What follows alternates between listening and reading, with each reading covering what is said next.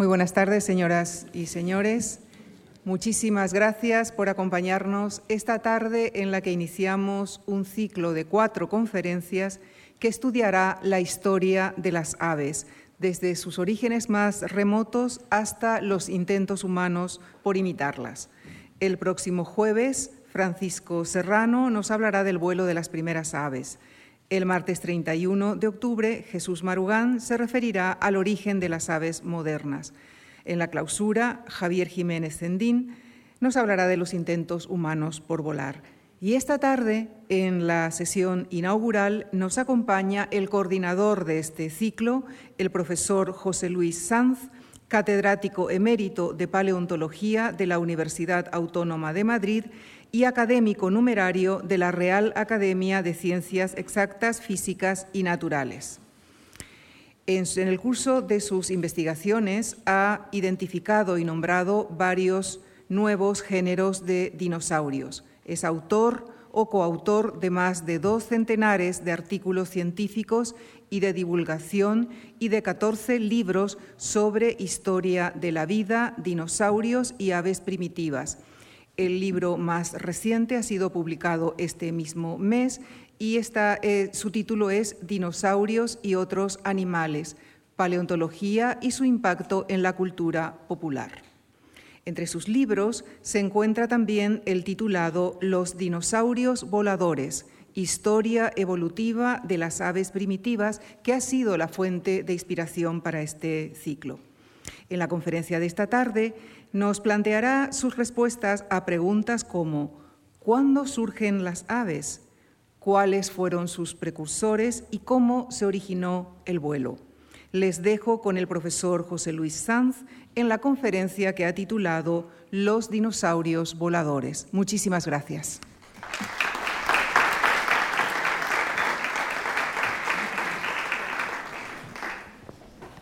Bueno, yo en primer lugar, me gustaría agradecer a la Fundación Juan Marc esta oportunidad y especialmente a Lucía Franco, porque ha sido, ah, como siempre, eh, una, digamos, um, una ayuda excelente para la preparación de este ciclo. Y darles a, todos ustedes la, bienvenida, eh, deseando que eh, estas cuestiones sobre las aves eh, les interesen y les entretenga por lo menos esta, esta oh, conferencia. Bueno, em, vamos a tratar básicamente de tres puntos. El primero es eh, tratar de convencerles de que las aves son dinosaurios. Es decir, no es que desciendan de los dinosaurios, sino es que, digamos, biológicamente tienen que ser consideradas como dinosaurios voladores. El vuelo primitivo comenzó al menos hace unos 150 millones de años, que ya ha llovido, y por fin eh, acabaremos eh, eh, tratando de algunos aspectos sobre el éxito evolutivo de las aves modernas. ¿Por qué es ese éxito, enorme éxito evolutivo que han tenido las aves, especialmente, obviamente, en la actualidad? Ese éxito del vuelo evolutivo implica, por supuesto, la existencia ventajas eh, importantes en el día a día de, cualquier individuo que tenga alas y plumas, ¿no? cualquier, ave. ¿no? Es decir, que son capaces de llegar a, sitios que muchos otros animales no pueden o llegar mucho antes que cualquier otro animal, ¿no? en determinados ambientes por lo menos. Todas estas que, ven aquí son eh, aves actuales que pertenecen a un grupo natural, es decir, lo que en biología evolutiva se llama un grupo monofilético, es decir, que tiene un ancestro común único, que se llaman las neornitas.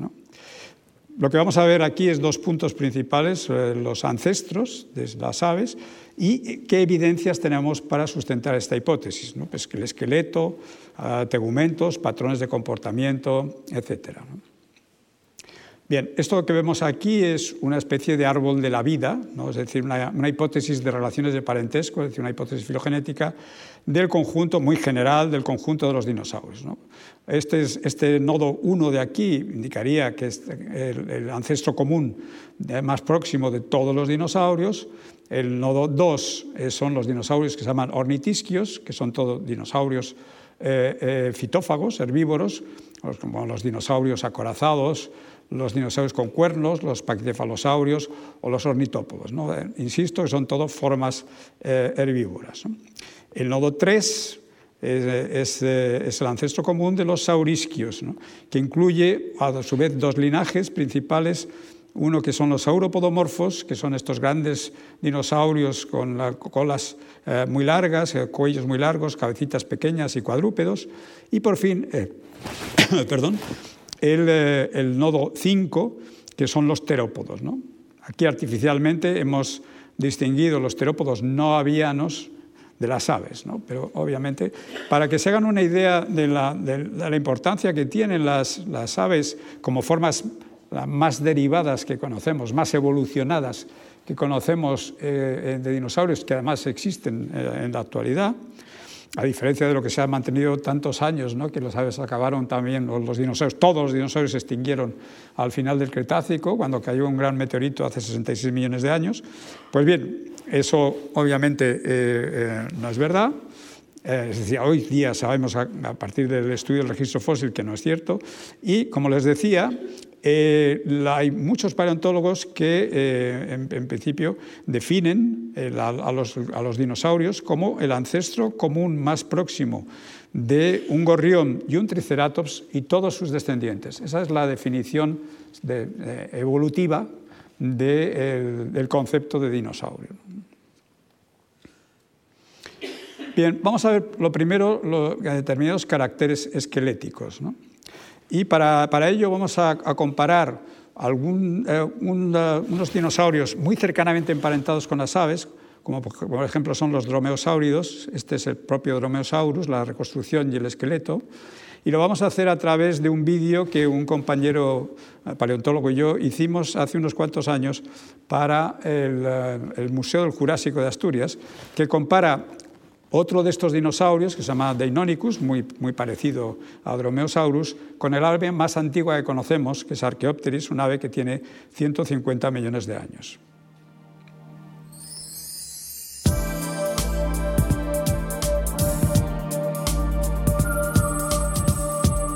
En los últimos años se ha alcanzado un amplio consenso sobre que las aves son realmente un grupo especializado de dinosaurios.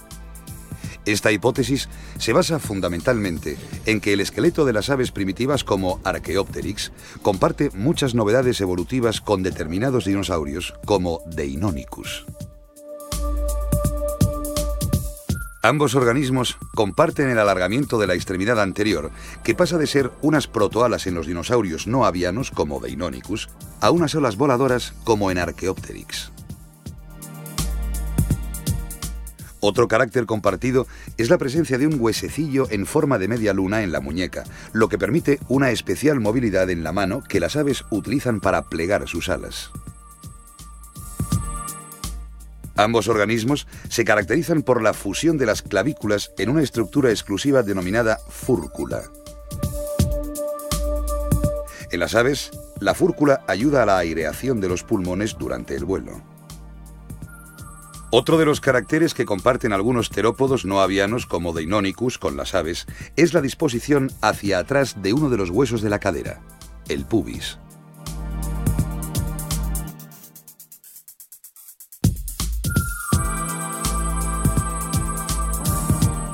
Este conjunto de semejanzas son las bases para considerar una relación de parentesco cercana entre estos dos grupos. Bien, eh, perdón. Hay otros caracteres que son muy evidentes también, compartidos, como por, ejemplo eh, las huellas de dinosaurios, de terópodos, son típicamente tridáctilas y eh, es decir, tienen tres dedos, los dedos centrales.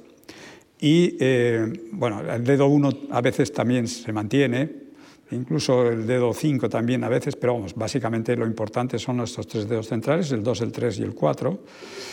Y los dinosaurios eh, carnívoros, obviamente, son tridáctilos funcionales y las aves también lo son. ¿no? Es decir, que en general, como nos enseña este, este pajarillo que está aquí montado en esta, en esta cerca de púas.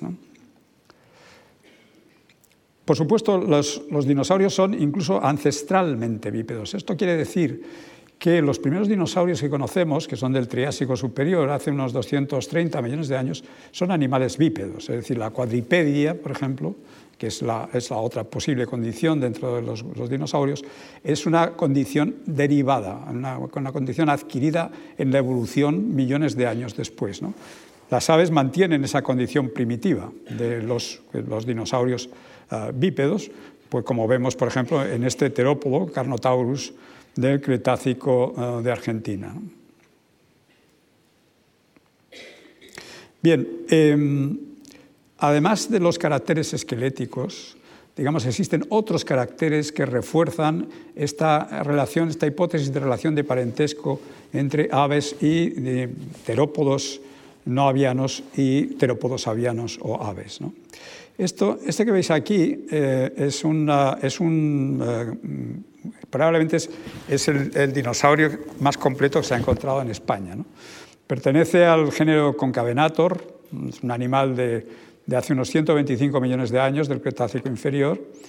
Y eh, esto que vemos aquí es, bueno, es un animal de unos 6 metros de longitud, probablemente de unas, eh, con una, uh, unos 500 kilos de masa. Y bueno, para que os hagáis una idea, este es el cráneo, aquí viene el cuello, perdón, el cuello acaba más o menos aquí, aquí empieza el tórax, aquí está la pelvis, este es el ileón, y aquí empieza la cola, la cola que, da toda la vuelta y nos faltan algunos fragmentos de la cola, pero el resto del animal prácticamente está completo. Bueno, este fantástico eh, dinosaurio que está expuesto en el Museo Paleontológico de Castilla-La Mancha en Cuenca, que le invito a que lo que lo visiten porque realmente es una pequeña maravilla, eh, tiene dos aspectos que realmente eh, nos permiten relacionarlo con las aves. Uno es lo que se llama la podoteca, que ahora, ahora veremos lo que es, y otro, los indicios de que eh, este animal tenía en el antebrazo, en lo que se llama la ulna, o cúbito, como se llama en los seres humanos, eh, unas eh, protoplumas o unas plumas muy primitivas, como vamos a ver ahora. Bien, la podoteca es, la cubierta de escamas que tienen todas las aves, ¿no? esas escamas. Yo, creo que además la, podoteca y esas escamas, esos pies escamosos, son los que en general, según un, un, amigo que tengo que es psiquiatra, es lo que lo produce básicamente la ornitofobia. ¿no? Pero bueno, hay gente que no, aguanta ver esas escamas y esos, esos pies llenos de escamas. Bien, si nos, fijamos en, eh, Concavenator y aumentamos esta zona de aquí, que es este, este, este rectángulo, eh, fíjense que podemos ver unas escamas poligonales muy claritas y luego otras escamas también poligonales o subpoligonales más pequeñas. Esto en realidad es exactamente igual que el pie de un ave actual, es decir, que en este caso es una espátula, pero una gallina también tiene un pie parecido, es decir, que eh, este, esta podoteca fue inventada, así entre comillas, por los dinosaurios al menos hace 125 millones de años, probablemente más. Pero la evidencia que tenemos es como mínimo nos da esa fecha. Eh, siguiendo con la podoteca, pues en, el pie, en este caso el pie derecho de, eh, Concavenator, podemos ver en el dedo cuarto, que es este de aquí, pues la falange ungueal, es decir, la, uña final, con un estuche córneo, es decir, la, uña externa, y debajo una almohadilla digital que también tiene escamas. En realidad, todo se parece mucho a la podoteca pues, de una ave corredora actual, como es, por ejemplo, el género Casuarius, el, casuario eh, australiano. Los tegumentos también nos indican lo que antes comentábamos, es decir, hay muchas aves actuales que en la ulna tienen toda una serie de papilas, que es donde se insertan las principales eh, aves, eh, las principales plumas voladoras, que son las, las plumas remeras o plumas remiges, se llaman en, las alas. Bueno, eh, Concavenator tiene una serie, una alineación de papilas que creemos que pueden identificarse como homólogas a estas, estas de las aves actuales y que supondría que probablemente tendría ah, unos filamentos que interpretamos como la esencia más primitiva de las plumas, es decir, la, pluma más primitiva sería también una estructura muy sencilla, muy primitiva, sería simplemente lo que se llama habitualmente un monofilamento. Bueno, esto que veis aquí es una, es una pequeña broma, una pequeña diversión. Este que veis aquí es una reconstrucción de, de Concavenator, de, eh, de, de, Bejarano, de que es un famoso paleoartista. Y eh, a mí lo que me, llama la atención es que le ha puesto, eh, en vez de las, estos monofilamentos, que son las, pues, serían plumas primitivas, en vez de la, bueno, a lo mejor se lo ha puesto también en el, en el antebrazo, pero se lo ha puesto también aquí en, encima del, del, cráneo, ¿no? en la cabeza, cosa que obviamente no tenemos, no tenemos idea, ¿no? De, que, tenga, vamos, no hay ninguna evidencia que corrobore esto. Pero bueno, estas cosas, discúlpenme, pero a los, paleontólogos siempre nos hacen, nos hacen um, de alguna forma, nos, interesan. ¿no? Bien, em, la diatriba sobre si los dinosaurios eh, más cercanamente emparentados con las aves tenían plumas o no, fue fue eh, absolutamente increíble, especialmente a partir de finales de los años 1970. Eh, había gente que decía que los, dinosaurios no podían tener, son reptiles, no pueden tener, no pueden tener plumas. Se olvidaban de, que la, de la podoteca, ¿no? que, pero bueno, eh, en fin. en realidad, toda esta diatriba se acabó cuando en 1996 se encontró, encontraron dos ejemplares de un dinosaurio contemporáneo de, Concavenator, pero en China, al que se le llamó Sinosauropteryx. Este animalito, que tiene aproximadamente un metro de longitud, está completamente cubierto de plumas. Ah, aquí eh, tenemos una reconstrucción fiable de, cómo era la cubierta de plumas monofilamentosas, es decir, plumas, plumas muy primitivas de este animalito. Y eh, bueno, tenemos las, ah, incluso sabemos los colores, porque los, colores se, pueden, vamos, se, conservan en el registro fósil gracias a unos eh, corpúsculos que tiene el, citoplasma de los melanocitos, es decir, de las células que, que eh, en principio sustentan el color en los animales y eso nos indica que este animalito, se pueden ver por el microscopio electrónico de barrido, estos, estos minúsculos melanosomas, perdón, y se ve que tiene una serie de anillos de blancos y de color marrón rojizo y luego tiene una contracoloración ventral, ¿no? muy típica. Es decir, que eh, hay muchos animales, incluso animales acuáticos, ¿no? que tienen una coloración ventral más clarita que la dorsal, por razones que, bueno, que ahora en este momento no nos, nos interesan, pero no son de este tema. Bien, eh, realmente cuando, cuando se, eh, en esta discusión que antes les comentaba, de que empezó en los años 70 sobre, sobre la posibilidad de que los dinosaurios tuvieran plumas, eh, había también dos bandos que decían que tenían plumas, pero se dividían en la presión de selección que habría condicionado la aparición de esas plumas. Había gente que decía que eran, ah, eh, tenían unos efectos de termorregulación, es decir, que como serían animales además endotérmicos, es decir, generarían su propio calor corporal, como hacemos los mamíferos, y recuerden que los mamíferos tenemos pelo precisamente para, eh, digamos, para aumentar la eficacia de, esa, ah, de ese calor interno. Pues eh, según esta hipótesis, las plumas habrían salido también para, eh, digamos, eh, mejorar la eficacia de la, de, la, endotermia, es decir, para termorregular a un individuo. O la hipótesis aerodinámica, que decía que las plumas habían, salido, habían surgido por una presión de selección dirigida al vuelo. Obviamente, las plumas más primitivas que vemos no son plumas aerodinámicas, como luego veremos. De manera que esta es una hipótesis refutada en ciencia. ¿no? Es decir, tenemos, tenemos, pruebas evidentes en contra de la hipótesis, por lo, por lo, tanto, la hipótesis que prevalece es que las plumas eh, nacieron como un recurso de termorregulación.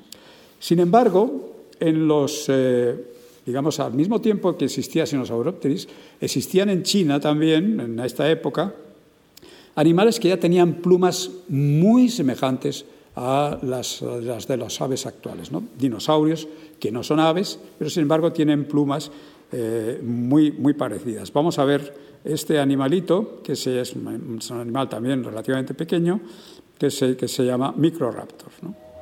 This was a feathered dinosaur, but these feathers aren't Tiene, for keeping warm eh, Microraptor tiene unas plumas eh, en las alas que tienen una estructura pues absolutamente comparable a las, a las, de las, a plumas actuales. Es algo realmente sorprendente. Y además tiene propiedades aerodinámicas, es decir, cosa que luego veremos, es decir, que les permiten volar mucho mejor. Curiosamente, tiene además otras alas en las extremidades posteriores, es decir, tiene dos pares de alas, uno anterior y otro posterior. Y, claro, pues lo más, eh, con toda probabilidad, eh, Microraptor sería un animal volador, pero un animal volador planeador, porque obviamente hay que distinguir entre planeadores y batidores o, voladores activos. Eh, Microraptor no era un volador activo, sino solamente un planeador. Bueno, solamente, ya, yo creo que ya es bastante, por supuesto. En definitiva, si hacemos un resumen rápido de la historia macroevolutiva de las plumas, lo que podemos ver en, esta, otra vez, una hipótesis de relaciones de parentesco asociados a las plumas que se conocen en cada grupo, pues eh, eh, fíjense que tenemos a Concavenator como el, dinosaurio con plumas probablemente eh, más primitivas, y luego aparecen las plumas monofilamentosas, aparecen en ornitomimosaurios, por ejemplo, que son estos, estos pelicanimimus, que es un, es un compañero ecológico de, Concavenator también en, en estos yacimientos de las ollas en Cuenca. Eh, en, estas, en estos casos, estos eh, ornitomimosaurios tienen eh, plumas ya con un vano, es decir, son plumas mucho más complejas, aunque probablemente no tienen alas voladoras.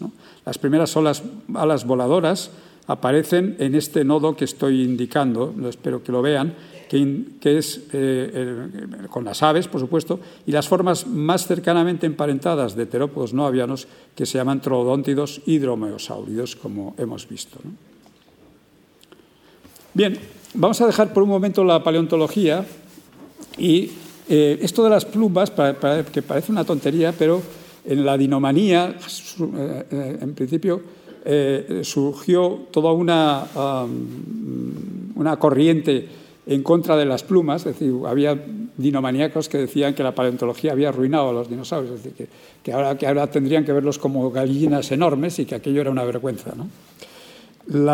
esta corriente, desde luego, también influyó en otros medios de la cultura popular. Por ejemplo, en Parque Jurásico, aunque es verdad que es del año 93, es decir, tres años antes de que se encontrara Sinosauropteris, por lo tanto, la evidencia de que los dinosaurios estaban em- emplumados, pero había mucha gente que decía que estos dinosaurios también tendrían que tener eh, plumas y además plumas avanzadas. ¿no? Bueno, Spielberg se zafó de la, de la historia, eh, negándose a que sus velociraptores, que en realidad no son velociraptores, son, son ah, luego lo veremos, son Deinonychus, como a los que hemos visto antes, los, los raptores, ¿no? que les llaman en la saga, pues estos en el año 93, en la primera entrega, en Parque Jurásico, no tenían plumas porque era realmente muy costoso hacerlas, en, eh, hacer los, la imagen eh, por ordenador que la que, digamos, con la que se describen los, los raptores en esta primera eh, entrega. ¿no? En la entrega tercera, en 2001, pues se pusieron unas plumitas monofilamentosas. A mí me hace mucho, mucha gracia porque fíjense que son muy parecidas a las que hemos visto ahora en ese concavenator también. Pero vamos, volvemos otra vez a, a la saga, al- a, la franquicia, en el mundo jurásico 2015, y los raptores vuelven a, a- a no tener plumas. ¿no? Esto que vemos aquí es lo que realmente creemos cómo sería los Deinonychus velociraptor, porque en realidad se llaman velociraptor, pero querían decir Deinonychus, pero bueno, esta es, esta, esta es, esta es otra historia. Eh, pero ¿cómo serían? No? Es decir, tendrían unas protoalas, como veremos luego, quizá incluso eh, capaces de, hacer unos pinitos ¿no? voladores. Y por fin, en el año 22, el año pasado, en la última entrega hasta ahora de, la saga, el Jurassic World Dominion, pues obviamente tenemos aquí eh, la, primera aparición, aleluya, de un, un, terópodo de estas, características con plumas. Al fin han pasado, obviamente han, pasado por el, aro. Y claro, en, esta, en este contexto, pues eh, yo particularmente, yo soy un cinéfilo declarado, eh, bueno, a mí me parece que la mejor película que se ha hecho de dinosaurios es Los pájaros, del señor Hitchcock, pero bueno, eso es obviamente si admites todo lo anterior. Siguiendo con la ciencia, eh, los ancestros, en los ancestros de las aves podemos también encontrar patrones de comportamiento que son semejantes o iguales a los de las aves actuales. Por ejemplo, probablemente muchos de ustedes sepan que eh, las aves eh, duermen de una manera muy característica y es eh, giran la cabeza hacia la izquierda, la descansan sobre el, sobre el hombro izquierdo y duermen. ¿no? Bueno, pues esta, esta, actitud, este comportamiento, este patrón etológico de comportamiento, se encuentra también en un animalito, se ha encontrado en varios casos, que se llama Meilong, es decir, que es también un animal de un metro, un poco más de un metro, pero un animal también pequeño. exactamente lo mismo, pero hace más de 100 millones de años. Igual, eh, digamos, los hábitos de comportamiento que tienen las aves eh, empollando los, huevos. Eh, bueno, pues eso es muy común y, también tenemos varios ejemplos de varios nidos de unos ah, dinosaurios no, no, avianos que se llaman oviraptorosaurios, emplumados, que, en los cuales se pueden ver nidos de estos animales y eh, restos de esqueletos eh, encima. Es decir, que el, patrón este de comportamiento de, empollar los huevos, no sabemos si estos, estos dinosaurios no avianos empollarían los huevos, pero por lo menos tenían el, patrón, a lo mejor simplemente los estaban defendiendo, no, no, sabemos si, si sería igual. Pero en cualquier caso, digamos, el patrón de comportamiento, de sentarse encima de la puesta, eso tampoco lo inventaron las aves, lo inventaron los dinosaurios no avianos hace muchos millones de años. También tenemos otro ejemplo, eh, también en el, mundo, en el mundo que se llaman las egagrópilas. Las egagrópilas son regurgitados de las aves eh, carnívoras, tanto diurnas como nocturnas, que eh, regurgitan determinadas pelotas de cosas que no, que no se pueden, en principio, digerir bien, ¿no? como pelo, plumas o, huesos. Pues bien, hace unos años se encontró una gagrópila fósil en las ollas, también en este yacimiento que hemos estado hablando, también de concavenator o Pelecanimimus, eh, que está compuesto por toda una serie de huesecillos de aves, incluso también plumas. O sea que lo, interpretamos como una egagrópila eh, esta, esta, si, si quieren, la, eh, se, preparó en un laboratorio de preparación de, fósiles eh, vertebrados. Así descubrimos que tenía restos de un individuo, de una, plum, de una ave, otros restos de otra ave, que eran especies diferentes, y restos de otros dos individuos de una especie diferente. De manera que finalmente esta egagrópila está compuesta por restos esqueléticos de eh, cuatro individuos pertenecientes a tres especies diferentes. Claro, eso es muy difícil de, explicar si no es una egagrópila. ¿no? Eh, pero además tenemos otras evidencias que, refuerzan esta hipótesis. esto que, ven aquí es una, una, fotografía de microscopio electrónico de barrido de la, superficie del hueso de un ratoncito, de un ratoncillo que fue encontrado en una gagrópila. ¿no? Y tiene unos pocillos, que es el resultado del ataque de los jugos gástricos sobre la superficie del hueso. Pues bien, los huesos de, de, esta gagrópila de las ollas tienen exactamente la misma configuración. Por lo tanto, digamos que esto eh, es una prueba, desde mi punto de vista, bastante evidente que, en efecto, ese objeto es una paleoegagrópila. ¿no? Y esto nos indica, como las egagrópilas las generan las mollejas, un divertículo del tracto digestivo típico de las, de las aves, pues eh, nos, indica, claramente también que las mollejas son anteriores a las aves, es decir, que las mollejas ya estaban presentes en los dinosaurios. En definitiva, los dinosaurios han desaparecido prácticamente eh, en su totalidad, excepto, eh, por supuesto, las aves, que son ah, los únicos dinosaurios actuales, y las aves, además, como ya es, patente, las aves son dinosaurios especializados en el vuelo. Bien, em, vamos a, dedicar una, siguiente parte de esta charla al, vuelo. El, vuelo aparece eh, antes de las aves, pues, eh, lo hemos visto en Microraptor, por ejemplo, y evoluciona durante más de 150 millones de años. Los primeros dinosaurios voladores obviamente no son aves. Vamos a ver, lo primero, hablar un poquito para entender un poco mejor las, las, hipótesis que vamos a ver paleontológicas de la física del vuelo, de la aerodinámica, y también vamos a hablar, por supuesto, después, con estas, eh, en estas premisas de física del vuelo, del origen del vuelo. Bueno, esto que ven aquí eh, pertenecería más a la última conferencia, a la de los, la de los seres humanos y, el vuelo, pero bueno, no me he resistido a ponerla porque me parece un cartel magnífico de una artista circense, de, bueno, debe ser de mediados finales del siglo XIX, que se llama Lulu, the Flying Artist, la Lulu, la, artista voladora. Eh, y eh, fíjense que tiene unas alitas aquí y yo creo que es muy difícil, ¿no? porque además la propaganda dice que se dará unas, eh, unos, unos, vuelos dentro de, dentro de la gran carpa del circo, ¿no? cosa que parece un poco, un poco difícil. ¿no? Eh, incluso ayudada por, la, por, el casco este de Mercurio y las alas de Mercurio, que estaban, como recuerdan ustedes, dotadas de alas, parece que sería difícil que esta señora pudiera volar con semejantes alitas. ¿no?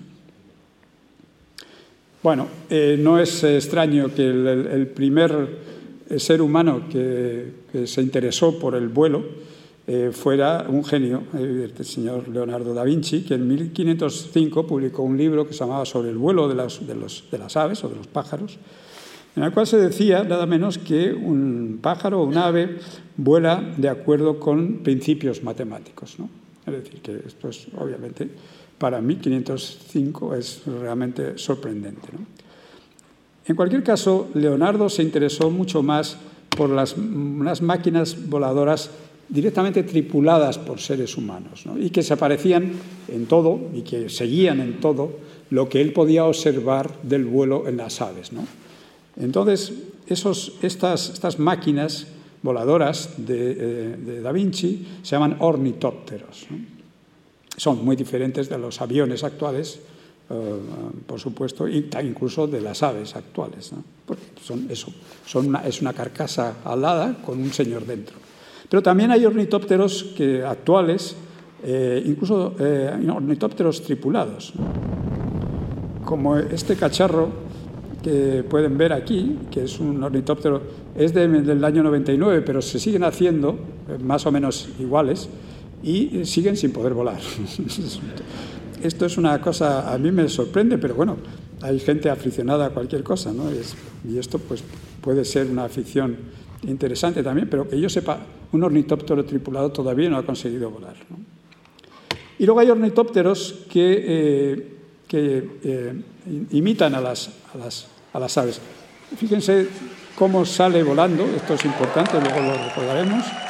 Es un ornitóptero, eh, bueno, que, imita absolutamente el, batido de las alas de, un ave y, eh, bueno, es absolutamente celebrado, por supuesto, por, por todos sus compañeros en este teatro también magnífico.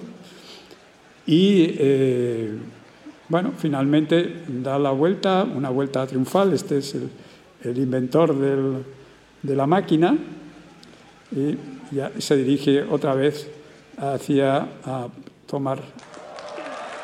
Bueno. Fíjense que eh,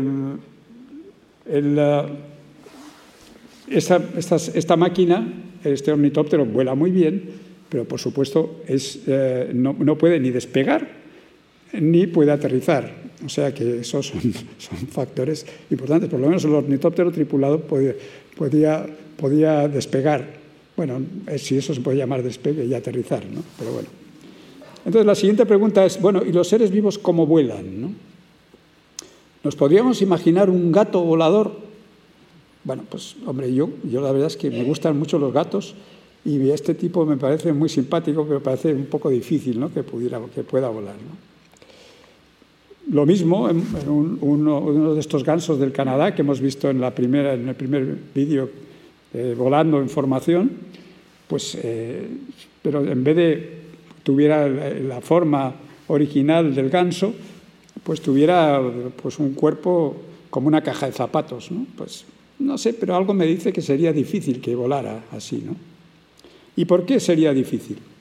Pues sería difícil porque eh, para volar, por lo menos con, este, en el, sentido aerodinámico del término, eh, no como un globo, ¿no? sino aerodinámico, es necesario tener un cuerpo con un perfil aerodinámico, es decir, las alas tienen que tener un perfil aerodinámico eh, y eso eh, se aprovecha, digamos, eso tiene mucho que ver con el recorrido de las láminas de aire que pasan por encima y por debajo de las alas.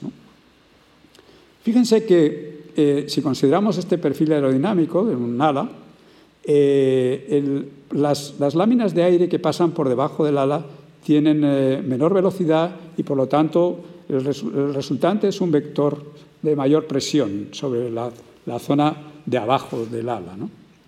Sin embargo, las, láminas de aire que pasan por encima tienen mayor velocidad y tienen una menor presión. ¿Esto qué significa? Que la diferencia de presión entre la superficie de abajo y la superficie de arriba genera un vector vertical hacia arriba al que llamamos sustentación. Ese es el, elemento, uno de los elementos esenciales de los dos para volar, que obviamente es lo que permite eh, mantenerse a un nave en el aire o un avión eh, frente a su peso. Por supuesto, necesitamos también una propulsión, que es lo que se, eh, digamos que consigue en principio que la resistencia consigue que la resistencia en el aire consigue ganar a esa resistencia en el aire y, eh, moverse en sentido eh, horizontal, ¿no? o de abajo, de arriba, pero vamos, en sentido eh, no, de sustentación, sino de propulsión. De hecho, si comparamos dos objetos voladores como un avión y un nave, pues obviamente la, sustentación los dos, en los dos objetos está garantizada por las, por las alas, mientras que la propulsión es diferente. En, la, máquina voladora es, el, motor y en las aves es la zona distal de las, de las alas perdón, la que eh, garantiza la propulsión.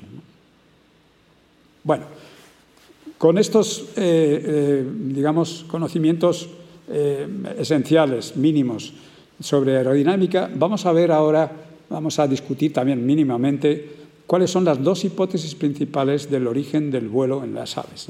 Se llaman la hipótesis del arborícola y la hipótesis del corredor. La hipótesis del arborícola es una secuencia de ancestros descendientes que empezaría por una forma eh, ecológicamente... Son, son, digamos, cada, cada eh, elemento, eh, cada, link, cada um, forma sucesiva de ancestro descendiente tiene una ecología diferente. El primero es un trepador, luego un arborícola, seguidamente lo que se llama habitualmente un paracaidista, que es, un ave que es capaz de, tener un, vuelo muy, muy, pequeño y por lo tanto su, eh, eh, su, aterrizaje implica un ángulo de aterrizaje muy alto y a medida que se hace más bajo aparece un, y se incrementa la sustentación, aparece un planeador, se incrementa todavía más la, sustentación y finalmente aparece un impulso producido por las alas. Y en ese momento aparece un volador activo. Bueno, esto es muy difícil desde el punto de vista de la lógica biológica por varias razones, pero quizá lo más importante es que de esta transición entre un planeador y un volador activo no existe evidencia empírica ninguna. Y eso es, por supuesto, en ciencia es muy importante. Bien, la hipótesis del corredor es una hipótesis mucho más sencilla en el sentido de que hay menos eslabones en la cadena de ancestros descendientes. Empezaría con un corredor saltador seguiría con un animal con unas protoalas que se impulsaría en tierra moviendo las alas, además del impulso de las patas de las eh, extremidades posteriores, las alas batiendo las alas de una manera que también incrementara el impulso, y el, incremento finalmente en impulso y la modificación también del movimiento de las alas, como ahora veremos, supondría la transferencia del impulso final al de las extremidades posteriores a las alas. Y en ese momento, obviamente, ese momento eh, hace millones de años, por supuesto, en el, tiempo de millones de años, aparecería un volador activo batiendo las alas. Y en este, en este caso, en esta hipótesis, eh, eh, me, gustaría subrayar que esta transición tenemos evidencia empírica. Vamos a ver en qué consiste esta evidencia empírica. Hace unos años se vio, pues hace ya más de 20 años, si no recuerdo mal, se vio en, Norteamérica una perdiz chúcar, que es esta que veis aquí. Bueno, este es un plano un poco indiscreto, pero ahora pasamos a un plano más general. Eh, una perdiz caminando directamente eh, para subir, caminando por la corteza de un árbol. Obviamente esto se llevó inmediatamente a un laboratorio con acelerómetros y otros sensores para ver qué estaba pasando, por qué una perdiz era capaz de caminar por una superficie inclinada o incluso, como veremos luego, superficies verticales. la conclusión fue que eh, en realidad esta perdiz eh, lo que se vio con los acelerómetros, con la, secuencia fotográfica, en fin, toda una serie más de sensores, que el, tipo de batido del ala que hacía este individuo de perdiz para, para subir por esta superficie inclinada es completamente diferente a la forma de batir las alas en el vuelo. Es decir, este batido del ala era, mucho más verticalizado hacia la superficie por donde subía y generaba un vector de tracción, que es este, que, así multicolor, que pueden ver aquí, contra, que aseguraba que, se, fijaban los pies contra esa superficie. O sea que, y eso es lo que se llama la de Weyl hypothesis, es decir, la, hipótesis Weyl, que es la carrera inclinada facilitada por las alas. Y esta es la hipótesis que hoy día realmente eh, nos explica mejor el origen de las aves a través de la hipótesis del corredor. Fíjense que además eh, este comportamiento wave, ¿no? esta carrera inclinada facilitada por las alas, ahora se ha visto que además es que aparece en muchos tipos de aves, ¿no? en, tinamiformes, en galliformes, eh, bueno, por supuesto informes como, como la perdiz chúcar, que parece que, hay, que hay un, ente invisible que, la está moviendo hacia arriba, ¿no? apodiformes, por ejemplo, vencejos, etc. Eh, columbiformes. Es decir, si, si vemos aquí, eh, a, medida que vemos procelariformes, estos son pardelas, a, que, a medida que vemos eh, aquí a la izquierda los ejemplos, también los estamos viendo en la serie de eh, grupos principales de aves actuales. Esto es un, búho, como, pueden ver, una urraca, y en fin, y otras, otras aves.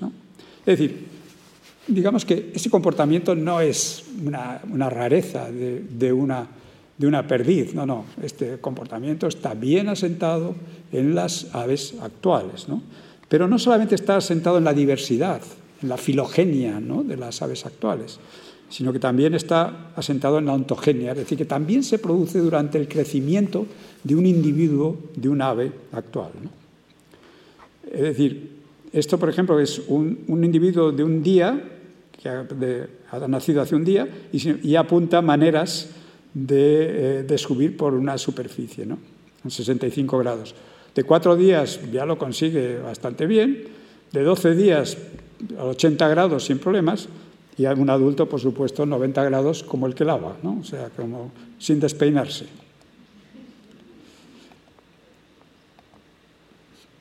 Bueno, de manera que, concretando ya y finalizando eh, esta, ah, la, hipótesis eh, y, el origen del vuelo a través del, corredor. Eh, estas secuencias, bueno, estos, estos ah, GIFs son animados, son de una, serie muy interesante de, de televisión que se llama Planeta Prehistórico y Fíjense cómo un animal eh, primitivo, con alas muy primitivas, eh, está eh, batiendo las alas para subir por, una superficie, y esto que, es, que, sería un velociraptor, pues este animalito está también batiendo las alas para dar este pequeño salto y asegurar que va a aterrizar bien. ¿no? De manera que, en definitiva, se cree que estos complejos movimientos necesarios para realizar un vuelo batido se adquirieron históricamente mediante el ascenso por superficies inclinadas. Es decir, que fueron una modificación o una, una, adición al batido de propulsión, aparece también el, batido de sustentación y de, y de vuelo. Y esa, esa, esa, adquisición histórica, mediante el ascenso por superficies inclinadas, sería para cualquier cosa, escapar de los, de los depredadores, atrapar presas o cualquier otra razón. En este caso, pues este bichillo está subiendo por este tronco, no sabemos por qué, y este chaval pues va también eh, decidido por este acantilado, pues a algún sitio dirá, digo yo también. Una pregunta razonable de, esta, de la hipótesis Weir, la hipótesis del corredor, es si Archaeopteris, el ave esta más antigua que conocemos, este, esta es una, esta es una quizá yo creo que es el fósil más increíble que nunca se ha encontrado. Que este, veis aquí, este es el origen. El, fósil, se conocen varios ejemplares de Archaeopteris litográfica actual, pero vamos, este es, el, este es el, más completo que conocemos.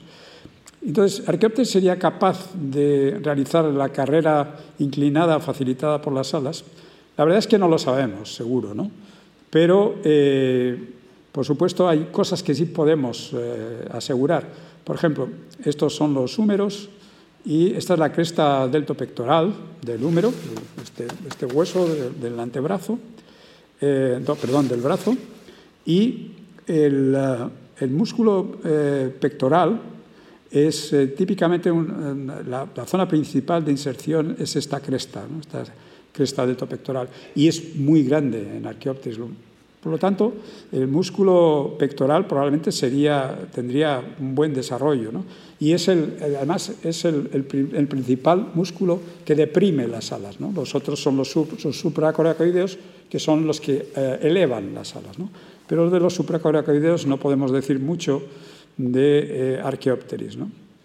Hace pocos años un grupo de, colegas, eh, un grupo internacional de colegas, lo que hizo fue analizar en estos ejemplares tan perfectos de Archaeopteris eh, la estructura, la sección interna, eh, la, una sección del, del, húmero y de la ulna, es decir, la sección del, hueso del brazo y el principal del antebrazo, que es, como recordarán, donde van las plumas timoneras, perdón, las plumas remeras. Bueno, esta es la, foto, se hizo por, un TAC, en realidad es un TAC un poco más sofisticado, con luz sincrotrón, pero se llama microtografía de luz sincrotrón, pero vamos, básicamente es equivalente a un TAC. Entonces, eh, esta es la, foto original, esta es la reconstrucción del aspecto, y lo que concluyen estos eh, colegas es que eh, la sección del húmero y la sección de la ulna indican claramente que Archaeopteris sería capaz de realizar un vuelo batido, es decir, un vuelo, pues eh, ya un vuelo derivado, un vuelo evolucionado, porque es típica de, eh, aves actuales, eh, o muy semejante a las de aves actuales que hacen vuelo batido, pero durante poco, tiempo. Por ejemplo, faisanes, gallinas, todas estas aves, que son relativamente primitivas, eh, en, el conjunto de aves actuales, me refiero, por supuesto, eh, pues pueden hacer, hacen, de, hecho, esa, tienen esa capacidad de hacer un vuelo batido, aunque, de, por supuesto, no, no, muy largo. Hace también unos, unos cuantos años, esto, esto hace más, un, grupo, el grupo de, paleontología de la Universidad Autónoma de Madrid, del Departamento de Biología, eh, trabajamos también con la Escuela de Ingenieros Aeronáuticos de la, Universidad Politécnica de Madrid en el estudio de, en, un túnel aerodinámico del estudio de un modelo de Archaeopteris. ¿no? Las conclusiones a que llegamos es que la superficie de la cola representa un 27% de la sustentación total del animal. y además que la deflexión de la cola, es decir, el giro hacia abajo de la cola, aumenta el coeficiente de sustentación sin alterar prácticamente el de resistencia. En definitiva, toda esta información nos, concluye en, esta síntesis que todo parece indicar que Archaeopteris tenía una buena capacidad de sustentación, eso, esto parece eh, muy evidente, realizaría un vuelo activo ocasional y probablemente con menor recorrido del ciclo de batido de las alas. Esto es por otra cuestión y es por la, por la dirección en la que se dirige la articulación, la carrera glenoidea, que se llama, la articulación donde, donde va el húmero, que en las aves actuales es, es, tal, se dirige hacia arriba y entonces las aves actuales pueden elevar el, ala hasta arriba, hasta verticalizarla. Sin embargo, Archaeopteris no podría. Es decir, que el, recorrido final del, del, ciclo de batido del ala sería más pobre en Archaeopteris que en, eh, que en las aves actuales, por ejemplo. Pero, obviamente, tendría, sería capaz de hacer un vuelo batido. Bien, los, en los... Oh, oh, los módulos de, locomoción son básicamente en las aves actuales, bueno, lo vamos a ver, son el, módulo eh, eh, pectoral con las alas, el módulo caudal y el módulo de las extremidades posteriores. Claro, la condición primitiva es, eh, tener, como ya hemos dicho, exclusivamente el módulo de las extremidades posteriores que genera eh, la propulsión exclusivamente terrestre.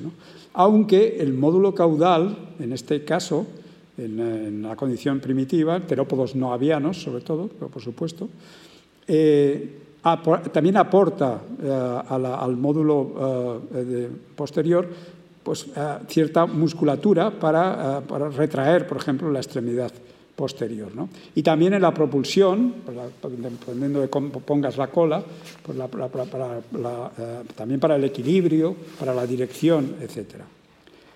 Las aves, no solamente, las aves actuales, sino las aves también ancestrales ya desde hace unos cuantos millones de años, eh, tienen una auténtica revolución de, locomoción, ¿no? una auténtica, eh, son una auténtica maravilla, por supuesto. ¿no? Eh, y lo que ocurre básicamente es que el módulo de las extremidades posteriores para la propulsión en tierra se mantiene activo y eficaz, como siempre, pero surge una nueva alianza entre, entre el módulo caudal y el módulo pectoral para el vuelo.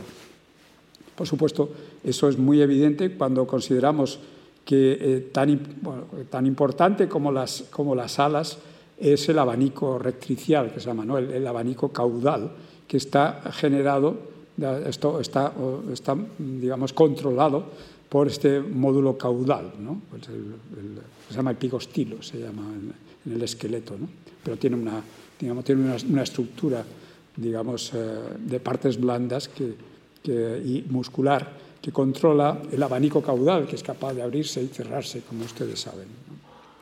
Bueno, eh, esta nueva alianza es, significa que las, las aves tienen una característica única, que pueden caminar y volar al mismo tiempo. Entonces pueden hacer maravillas como esto, como, bueno, como, como salir caminando en vuelo en este pato, sale aquí caminando sobre la superficie del agua, o estas otras aves que son capaces de caminar en el agua y al mismo tiempo comer algo del, agua. ¿no?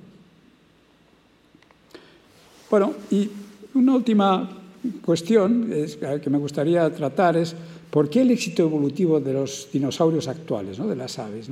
Aparte de esta, capacidad extraordinaria de, caminar y volar al mismo tiempo. Bueno, hay otra cosa que es eh, realmente sorprendente, que es que las aves son realmente muy inteligentes.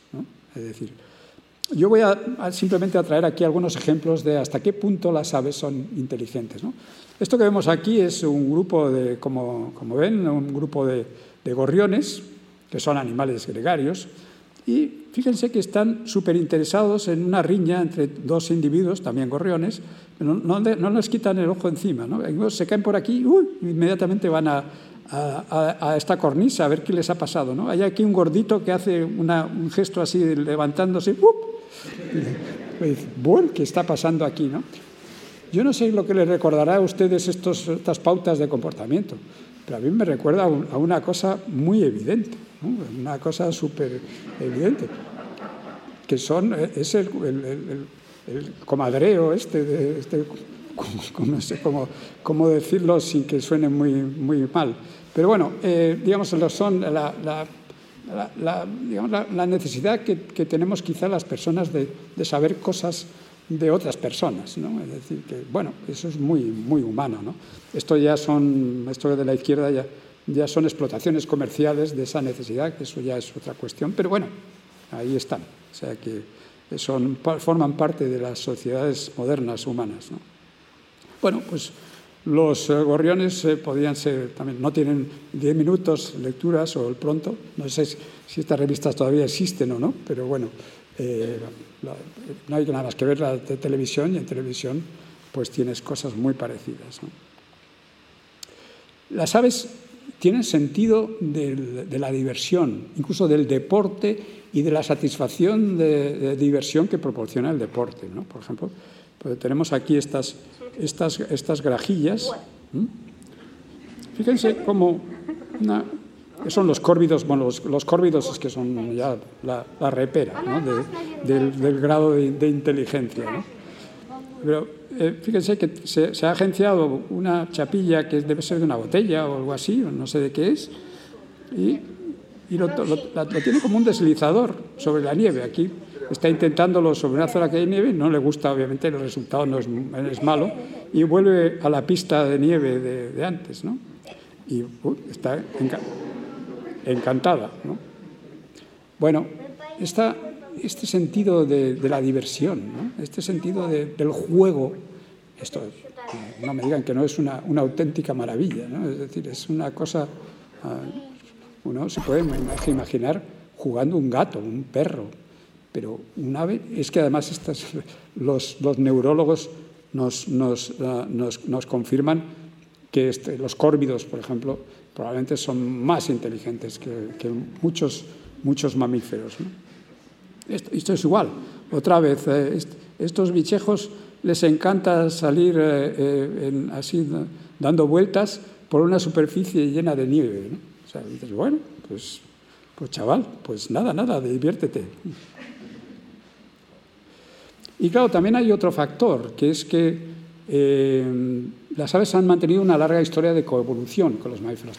Tampoco es que la coevolución aves-mamíferos haya sido tampoco muy espectacular, pero tiene algunos, por ejemplo, los, las, aves relacionadas con la, desparasitación ¿no? de muchos mamíferos, como yo, he visto urracas encima, bueno, tengo fotos, he cogido una foto que no es mía, pero vamos, tengo fotos no tan buenas como esta, pero he visto urracas subidas en ovejas, que las ovejas están encantadas y les quitan, y por supuesto hay muchos, muchos más desparasitadores en el mundo de las aves. Y claro, en esa coevolución pues también se pueden dar algunos, algunos contrastes como el de este vídeo que vamos a ver ahora.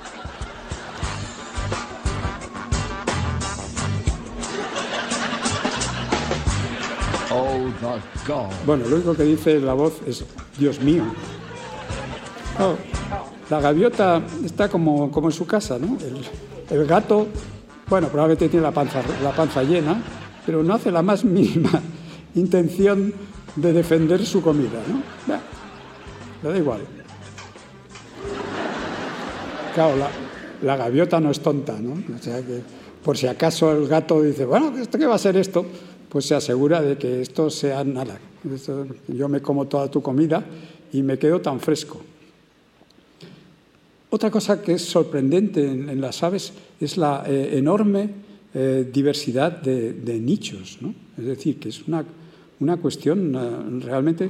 Bueno, las, águilas estas pescadoras, este es el pigargo de cabeza blanca, que es, como saben ustedes, el símbolo nacional estadounidense, y es cómo, cómo pesca, come, come las, las, presas directamente, las engulle vivas en el aire. Bueno, es, es una máquina absolutamente perfecta de, de pescar al vuelo. Y luego hay cosas incluso, quizá incluso más sorprendentes, como esta garcilla, que es un pescador, pero pesca con cebo, es decir, echa pues, un trocito al, al agua a veces son ramitas, a veces son incluso pedacitos de pan. Yo creo que en este caso es un pedacito de corteza de pan. Lo vuelve a quitar para que no se, le, gaste, porque aparecen unos, peces gordísimos. Claro, no puede comerse eso. ¿no? Pero, por supuesto, cuando aparece un pez de su tamaño, por supuesto lo pesca. ¿no? Y lo pesca literalmente, con cebo. ¿no?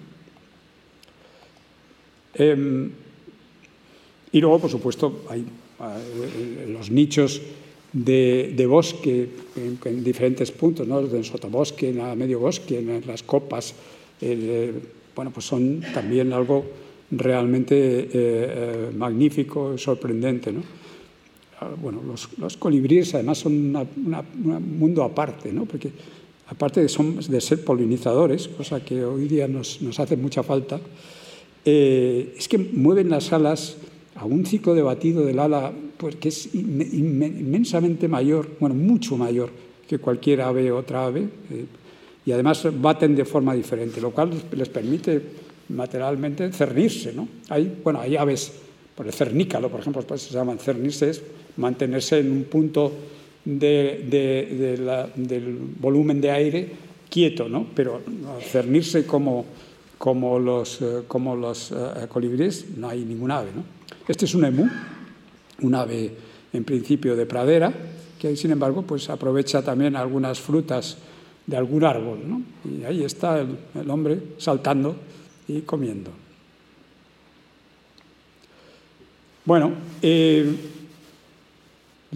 yo creo que eh, antes de, acabar, que vamos a acabar con otro vídeo, pues eh, esta, esta, frase parece un poco, no sé, pues un, un poco así como demasiado... Pero bueno, los mamíferos heredamos la tierra, pero los dinosaurios son y han sido durante millones de años los señores del cielo. ¿no? Es decir, esto se podría ser, insisto que es un poco así rimbombante, pero bueno. Y me gustaría acabar esta charla con, pasando este vídeo.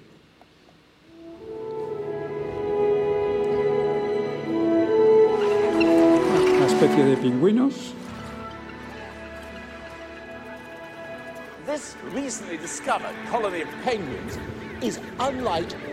Bueno, estos pingüinos son diferentes de cualquier otro, ¿no? según este observador.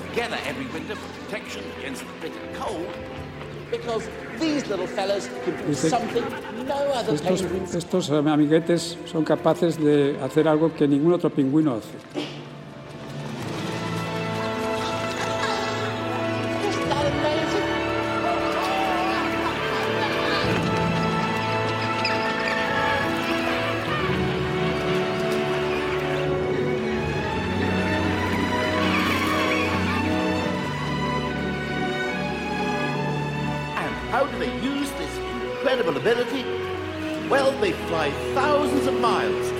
Estos pingüinos recorren miles de millas para pasar el invierno en las selvas tropicales de Sudamérica.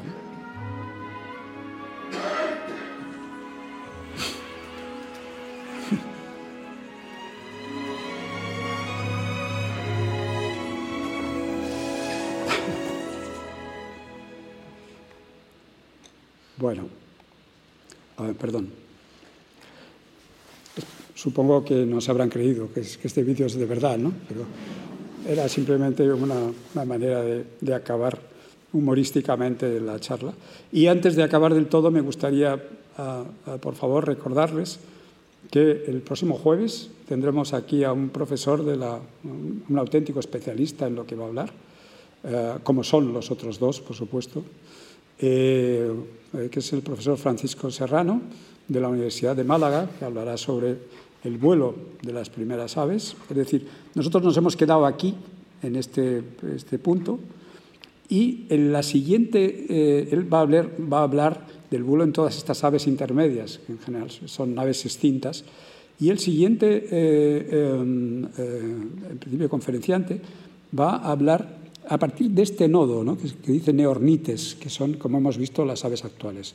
Este siguiente conferenciante es el profesor Jesús Marugán, que es del Departamento de Biología de la Universidad Autónoma de Madrid. Y finalmente, otro fenómeno, en este caso, el profesor Javier Jiménez Sendín, eh, que es, eh, es profesor de la Escuela de Ingeniería Aeronáutica y, del espacio de, la Universidad Politécnica de Madrid, que nos hablará de todas estas cuestiones del sueño de volar de los seres humanos. Esto que, ven aquí son secuencias de, esta primera, de este primer vuelo del primer avión que se construyó en 1903, si no recuerdo mal, de los hermanos Wright. Y nada más, pues muchas gracias por su atención.